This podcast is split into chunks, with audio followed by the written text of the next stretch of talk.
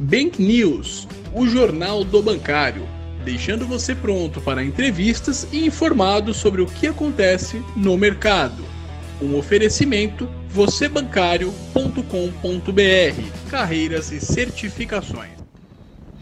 Bom dia pessoal, boa semana a todos. É, estou hoje aqui a paisana, né, fazendo meu dever cívico. Estou entrando em isolamento a partir de hoje.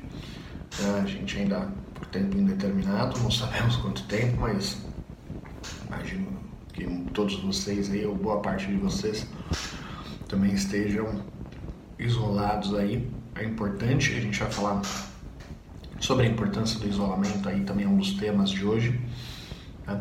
Hoje eu vou fazer um tema, um, vídeo solo, Rodrigo, nosso âncora, não pôde participar na data de hoje mas vou passar aqui por, um, por alguns principais tópicos aí com vocês de uma maneira é, falar, falar um pouquinho sozinho aí mesmo, tá? Sobre o que, o que se passou na semana passada e, e, e como que algumas previsões para essa semana aí, tá bom?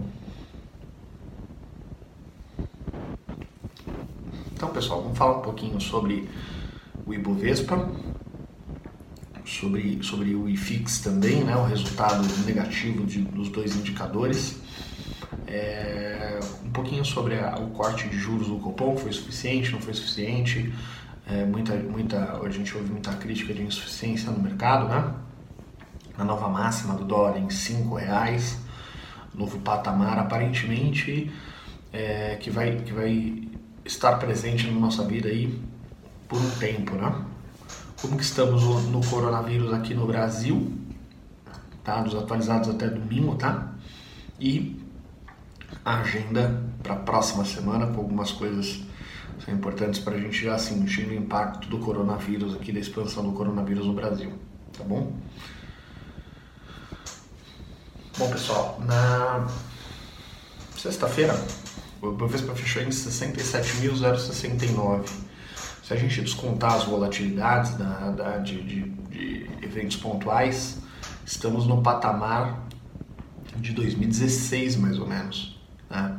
E quando a gente olha o gráfico do Ibovespa, é, é uma perda, é um movimento sem precedente, né?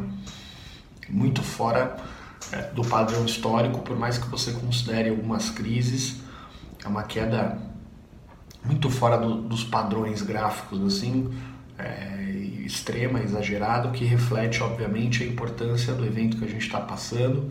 É, o mercado fala em exagero na precificação, também acredito que sim, porque o que está sendo precificado no Ibovespa eventualmente é um fim do mundo ou é, uma, uma, uma crise pós-coronavírus que leve algumas empresas a falir, né, que, que é um risco que, ainda, embora ainda esteja se apresentando de maneira pouco provável, há uma possibilidade, sim, a gente comenta sobre isso já algumas edições, de, de a, o problema do coronavírus se estender a ponto de isso gerar uma crise mais forte que pega os governos de surpresa porque estão sem mecanismos fiscais e sem é, mecanismos monetários anticíclicos.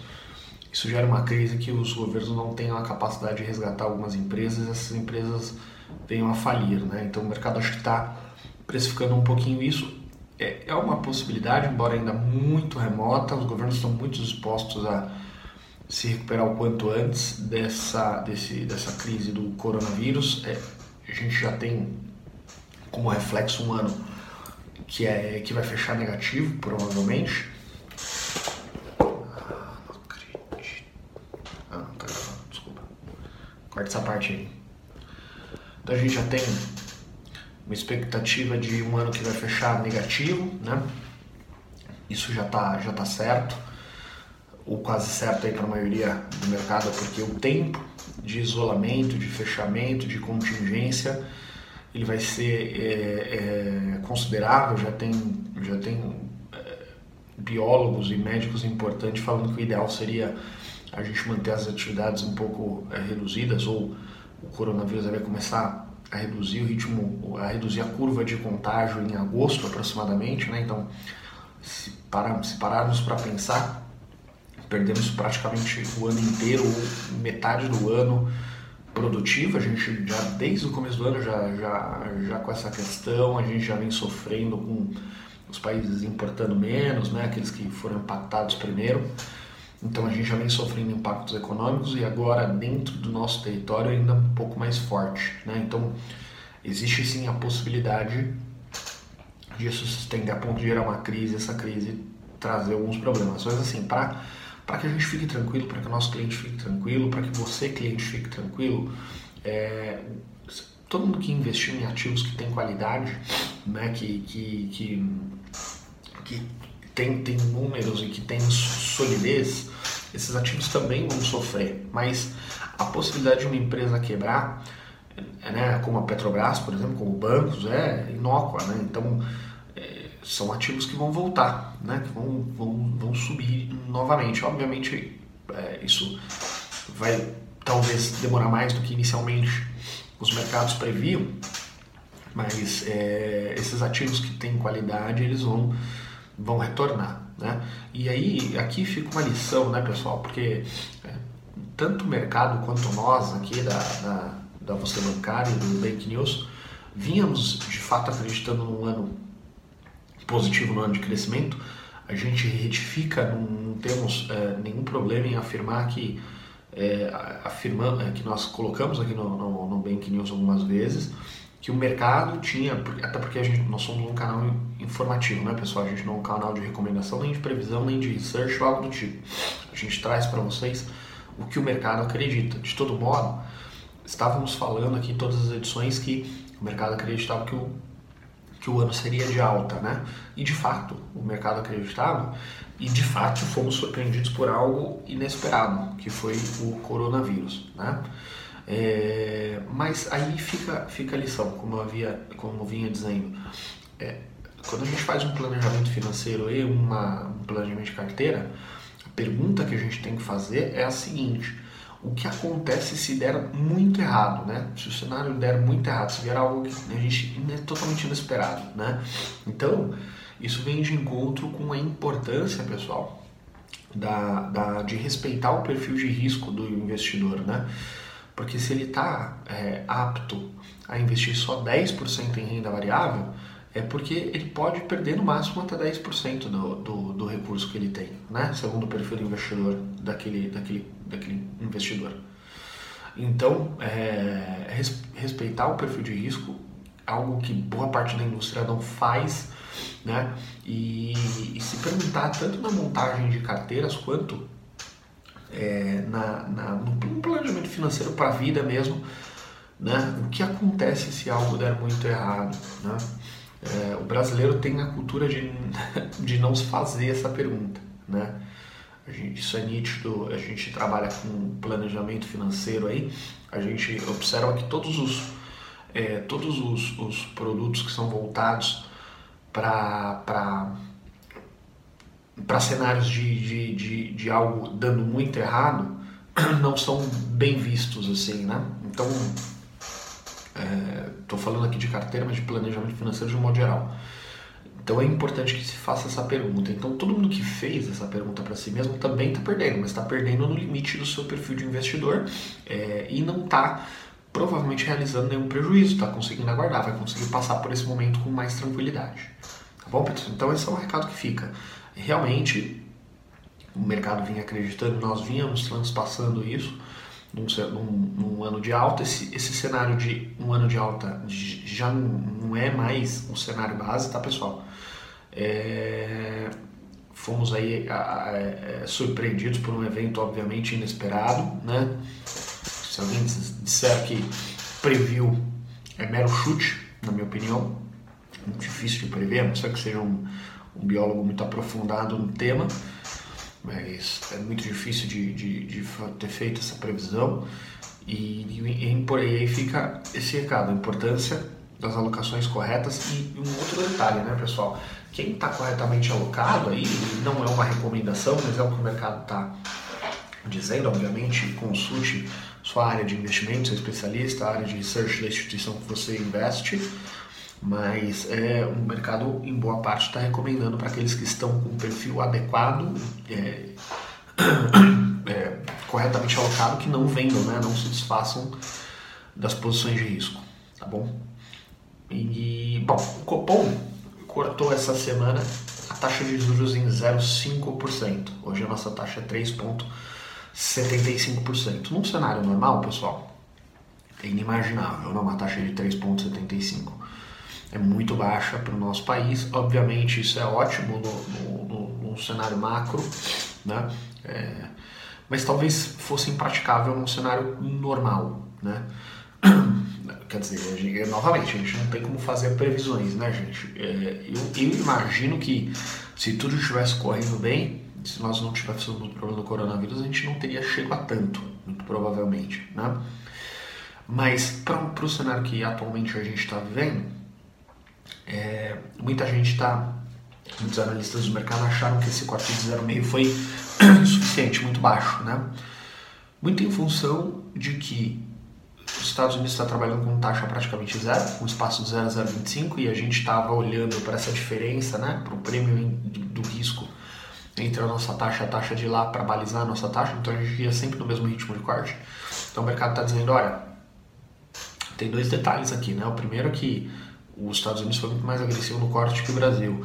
E o segundo detalhe é que essa paridade ela perdeu um pouco a importância, porque as pessoas é, você precisaria ter um juros muito alto, muito alto para num cenário como esse as pessoas estarem indo para países emergentes investir, né? Então, quer dizer, teria que ter uma taxa aqui exorbitante para que um norte-americano cogitasse a possibilidade, meio esse surto de coronavírus, os caras não sabendo para onde a economia vai, se vai quebrar, se não vai, se as empresas vão quebrar, se não vão, se vai precisar de recursos, se não vai. É, o cara tá tirando dinheiro do S&P, que historicamente é muito menos volátil, né? muito mais seguro que as bolsas dos países emergentes.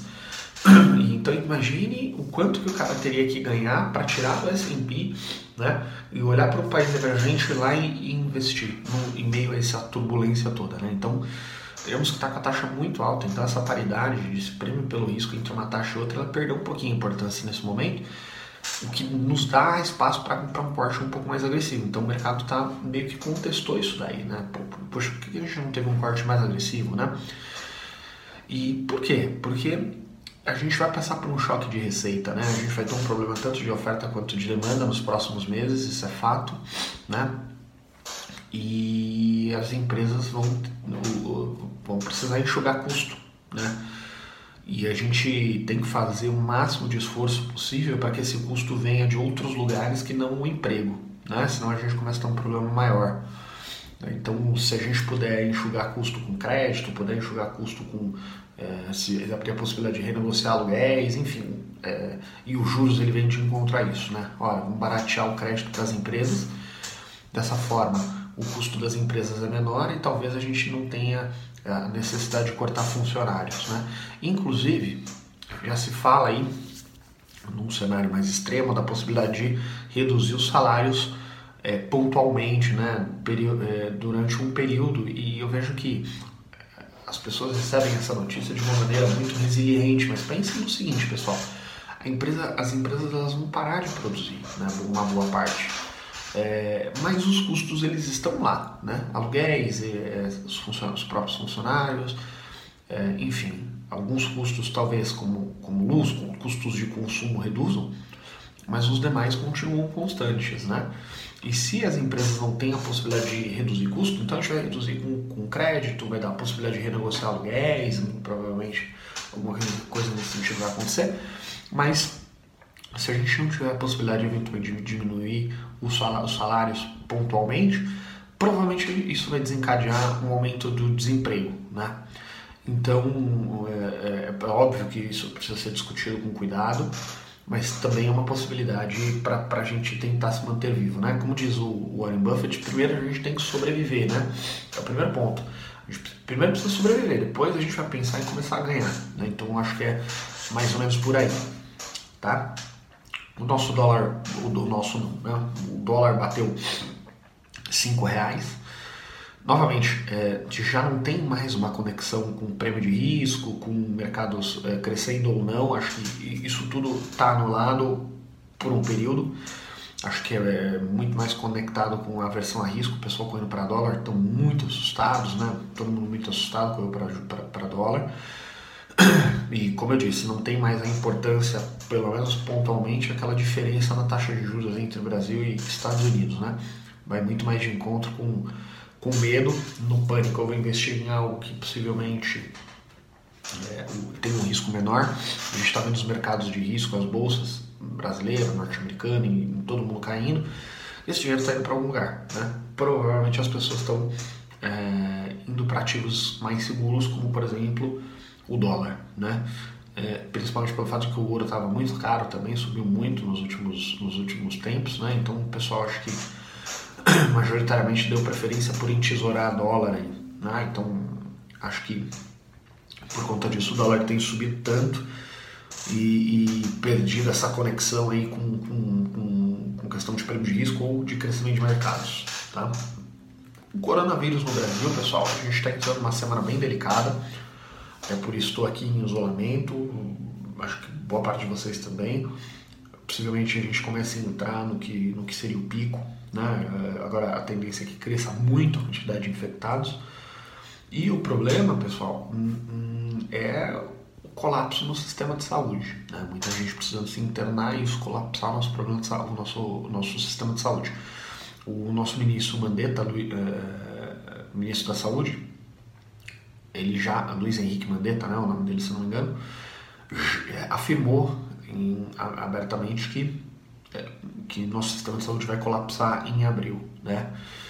Então, aqui, pessoal, como a gente disse no começo, é muito importante o isolamento, por quê? Porque a gente quer achatar a curva, né? Por mais que as infecções levem mais tempo, porque as pessoas estão se infectando menos a cada dia, né? E a gente sabe que o processo, por enquanto, né, nenhum, eu não vi nenhum biólogo falando algo diferente. Então a gente está vendo que é uma doença que depois do período de infecção a gente cria, cria imunidade. Né? Então, por um lado, todos pegarem de uma vez estariam imunes num segundo momento. Isso passaria mais rápido. Porém, o problema é que se todos pegarem de uma vez, é, a gente vai ter uma quantidade de pessoas que vão precisar de internação muito grande e o sistema de saúde não dá conta. Né? e aí fica, acontece o que está acontecendo na Itália. O pessoal está triando a entrada nos hospitais. Né? É, putz, quem de, eventualmente tem muito risco de morte não está conseguindo se internar. O pessoal está simplesmente dispensando. Por quê? Porque a curva aumentou muito rápido. Né? É o que também eventualmente pode acontecer nos próximos dias com a Espanha, por exemplo. Então a gente tem que tomar muito cuidado para isso não acontecer aqui. Achatar a curva, fazer com que as pessoas se infectem num ritmo é, menor, mais devagar, e por mais que a gente estenda, joga um pouquinho lá para frente esse período de contaminação, porque as pessoas vão levar mais tempo para se contaminar, contaminarem e ficarem imunes, a gente tem uma necessidade de menor de leitos, né? Porque menos pessoas vão se contaminando ao longo do tempo. Então, essa é a importância do isolamento. Alguns países estavam indo na contramão, falando que não, que tinha que ir, que tinha que se contaminar, como por exemplo a Inglaterra, mas já mudaram de opinião né, em cima de alguns estudos que, que, que evidenciavam o, o, número de mortes que poderiam ocorrer caso isso, caso essa estratégia fosse adotada. Né? Então temos que achatar a curva, pessoal. Até domingo nós tínhamos 1.546 mortos com ou melhor, 1.546 casos no Brasil com 25 mortos. Né? É possível que hoje esse número seja maior e ao longo da semana que cresça exponencialmente. Né? É bem provável. Para a semana, pessoal, a gente tem segunda-feira o Boletim Focus, né, que vai sair com as novas projeções de mercado. Ali a gente já consegue sentir mais ou menos o impacto do coronavírus. É, na terça-feira, ata do Copom com as explicações do corte de 0,5. Vamos ver se a gente consegue identificar ali é, o motivo pelo qual foi cortado apenas 0,5 e se há tendência de um próximo corte na próxima reunião. Na quarta-feira a gente tem o IPCA 15, que é uma prévia do IPCA oficial, né? E na sexta, então CAGED aí, vamos ver se dentro do CAGED a gente já consegue sentir algum impacto do coronavírus no mercado de trabalho. A gente espera que, esse, que, que seja o mínimo, eu inclusive espero que o impacto seja o menor possível, né? mas eh, os indicadores para essa semana vão começar a nos dar mais ou menos um, um, uma, noção do que aconteceu até então e do que pode acontecer nos próximos, nos próximos dias e nos próximos meses. Tá bom, pessoal? Boa semana a todos. É, mantenham a calma, mantenham a calma com prudência, ou seja, não tem necessidade de pânico, porém respeitem as indicações de isolamento, tudo tem um fundamento tá, científico, pessoal. Ninguém está mandando se isolar sem fundamento, tem um fundamento científico para isso. Né? É, para quem é especialista ou gerente, acalmem o cliente, observem se está enquadrado né, no perfil de risco de cada um e sigam as recomendações aí de cada banco, de cada instituição que vocês atuam, né? Cliente também, quem se há algum cliente nos ouvindo aí, também observe se é façam aquela pergunta, né? Dentro da montagem de carteira que eu tenho, eu consigo sobreviver, vou passar tranquilo, se vai passar tranquilo, vejo necessidade de eventualmente trocar posições, né? Novamente, estou passando uma recomendação de mercado tô, ou melhor, estou transpassando o que o mercado está recomendando e não fazendo recomendações, tá, gente? A gente nem pode fazer isso aqui no, no vídeo. Nosso vídeo tem caráter informativo, tá bom? Então é isso. Boa semana a todos aí. É, fiquem com Deus e, e, e mantenham a calma, mas com prudência. Um abraço.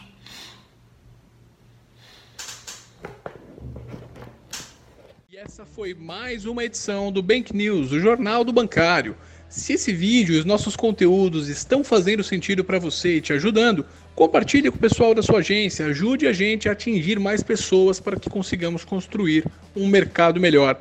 Nos comentários, seja no Spotify, Google Cast ou no YouTube, vocês vão ver as nossas redes sociais. Sigam a Você Bancário, mandem suas perguntas e em breve vocês verão a revolução que faremos na sua carreira. Um grande abraço e uma excelente semana de negócios.